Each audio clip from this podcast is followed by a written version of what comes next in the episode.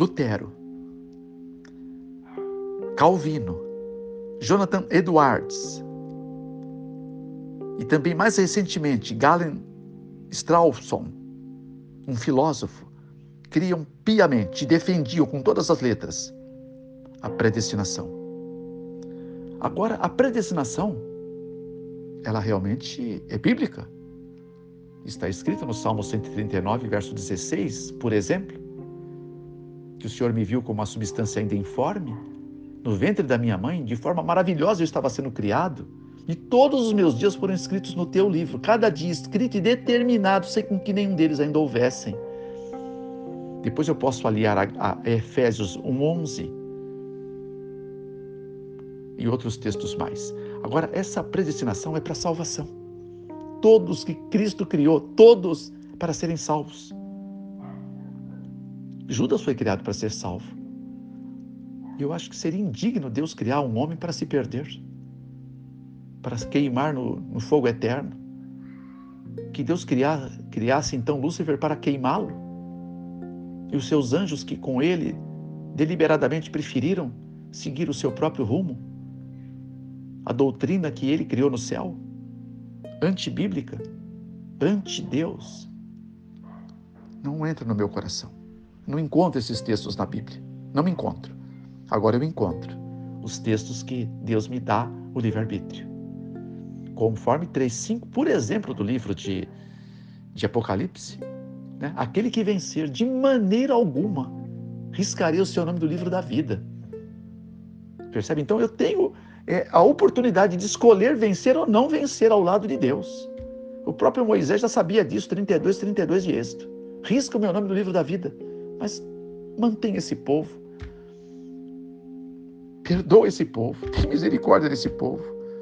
Moisés, como uma espécie de um Cristo vivo para Israel naqueles dias. Percebe?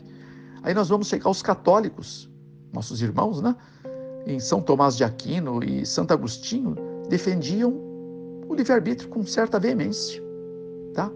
Também, só para acrescentar é, elementos importantes para a nossa consideração, os mormons também creem no livre-arbítrio. A igreja ortodoxa, tá? seja ela russa, seja ela daquela região da Ásia, tá? o espiritismo tem duas vertentes, a vertente que crê no livre-arbítrio, outra vertente que vem da, das áreas também da Índia, né? e áreas da, do Oriente que não creem nisto, mas creem na lei do karma. O judaísmo também crê e tem até leis provindas de seus consensos líderes, né? chamada Teshuvah, apregoando o livre-arbítrio. Os hindus, por exemplo, eles creem na predestinação, a lei do karma, também como os budistas de Siddhartha Gautama e outras visões filosóficas como a liberdade metafísica, que eu não vou entrar no mérito hoje. Mas, em suma, a marca indelével da igreja, ela parte quando Wesley entra, tá? Vamos relembrar então e fechar agora. O quebra da Igreja Católica Apostólica Romana, tá? Ela começa com Lutero. Depois de Lutero, entra os anabatistas. Depois dos anabatistas, é a Igreja Wesleyana, que se perfaz a igreja metodista. Depois da metodista, a igreja millerita. Guilherme Miller, ele encontra fé, uma fé que lhe preenche a vida do breve retorno de Jesus, do Adventismo. Ele é um precursor do Adventismo. Eu tive a honra de estar na sepultura dele, na região do norte, lá perto de lá na em Massachusetts. E a senhora White disse que tem o anjo dele guarda, né? A sua, a, a sua, sepultura. Então eu rodeei, né? Eu dei uma volta de 360 graus e esbarrei no anjo de Guilherme Miller, um homem de Deus. Deus seja louvado. Agora, depois de Guilherme Miller, entra o quinto movimento o movimento adventista do sétimo dia. Porque um grupo de crentes, dos quais Ellen Goldwhite fazia parte, enxergar a lei de Deus. A lei de Deus brilhando como ela sempre brilhou, porque é o caráter de Deus. Eu sou a luz do mundo. Aquele que me segue jamais andará em trevas, mas terá a luz da vida. Seu povo especial. Eu estou apresentando para você. Ok? Então, olha, ao vibrar, entendendo que Deus estava apontando para mais luz para aqueles dias, a lei, ela nunca foi caducada, porque ela nasceu para ser eterna. Tudo que Deus faz é eterno e tem um sentido eterno, como a própria lei judaica, né? a lei de Moisés. Ela tinha um sentido eterno, ela duraria até a cruz, mas ela tinha um sentido eterno. Era preparar aquele povo, que era um povo de escravos, mais de 400 anos no Egito, uma parte desses anos em idolatria, com todos os mesmos nocivos aprendizados que tinha que ser desintoxicado. Era uma lei para desintoxicar. Um povo que vivia na lama porque fazia tijolos.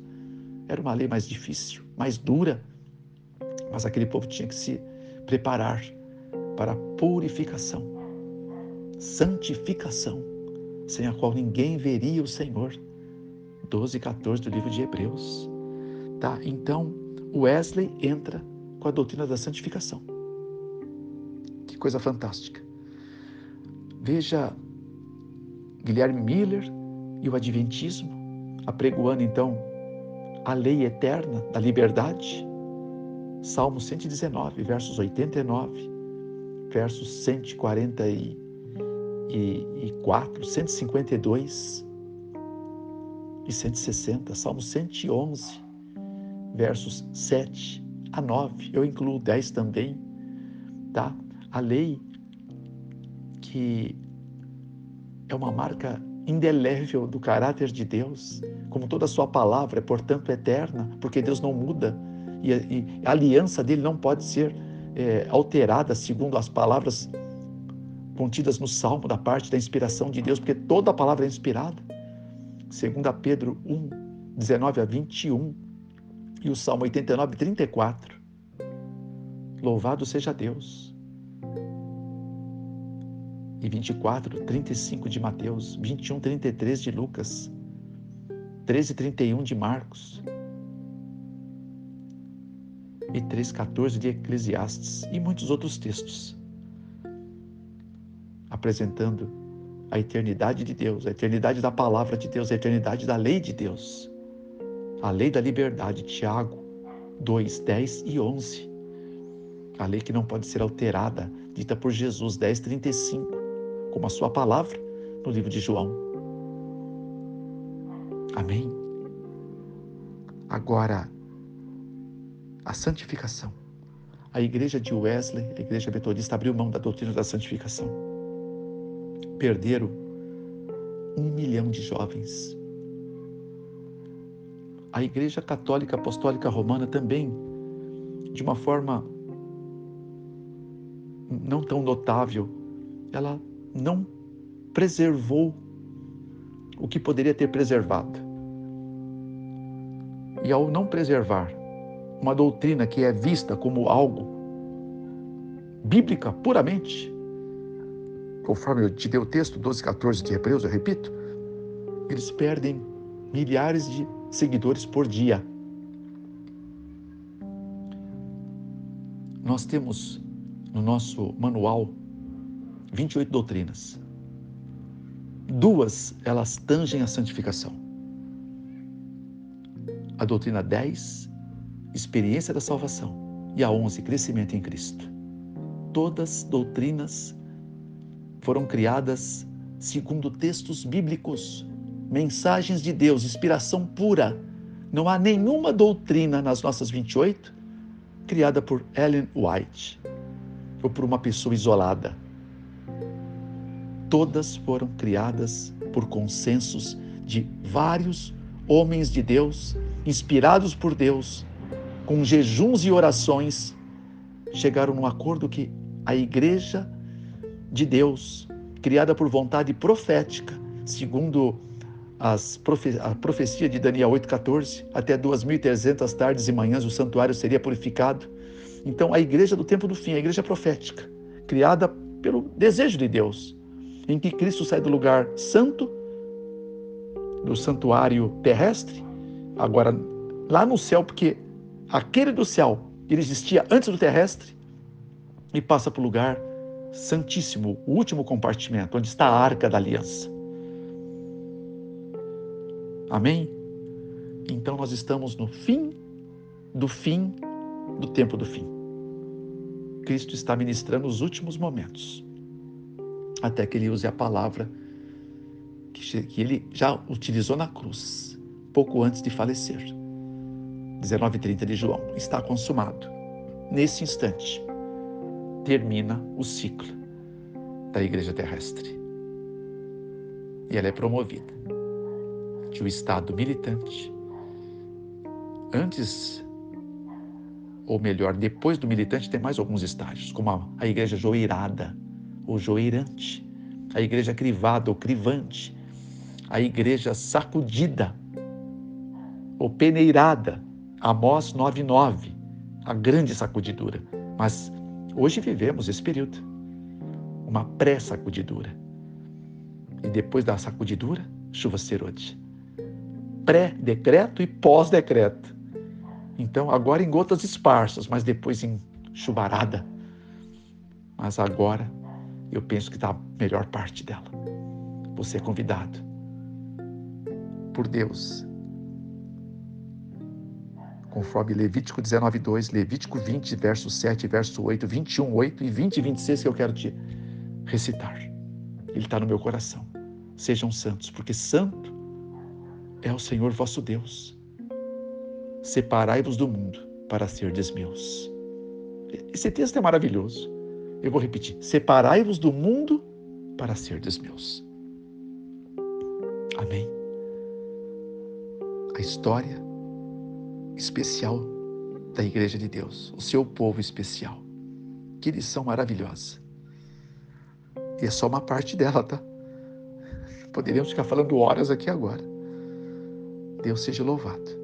Pai, em nome de Jesus, eu confiro a vida desta ovelha preciosa, da qual também sou uma delas, mas que ela seja contemplada com mais luz, com mais graça com mais misericórdia também, porque de repente está ainda na fase da misericórdia.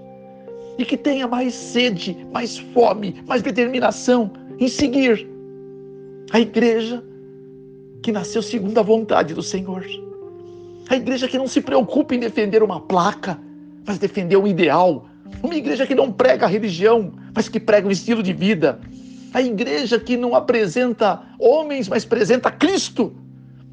A igreja que tem uma doutrina bíblica. E que se o manual for rasgado, a Bíblia é a doutrina. Louvado seja o nome do Senhor. E desta forma, que nós perseveramos nela, Pai. E que o foco é salvação. E mais salvação. E muita salvação. De almas para o teu reino.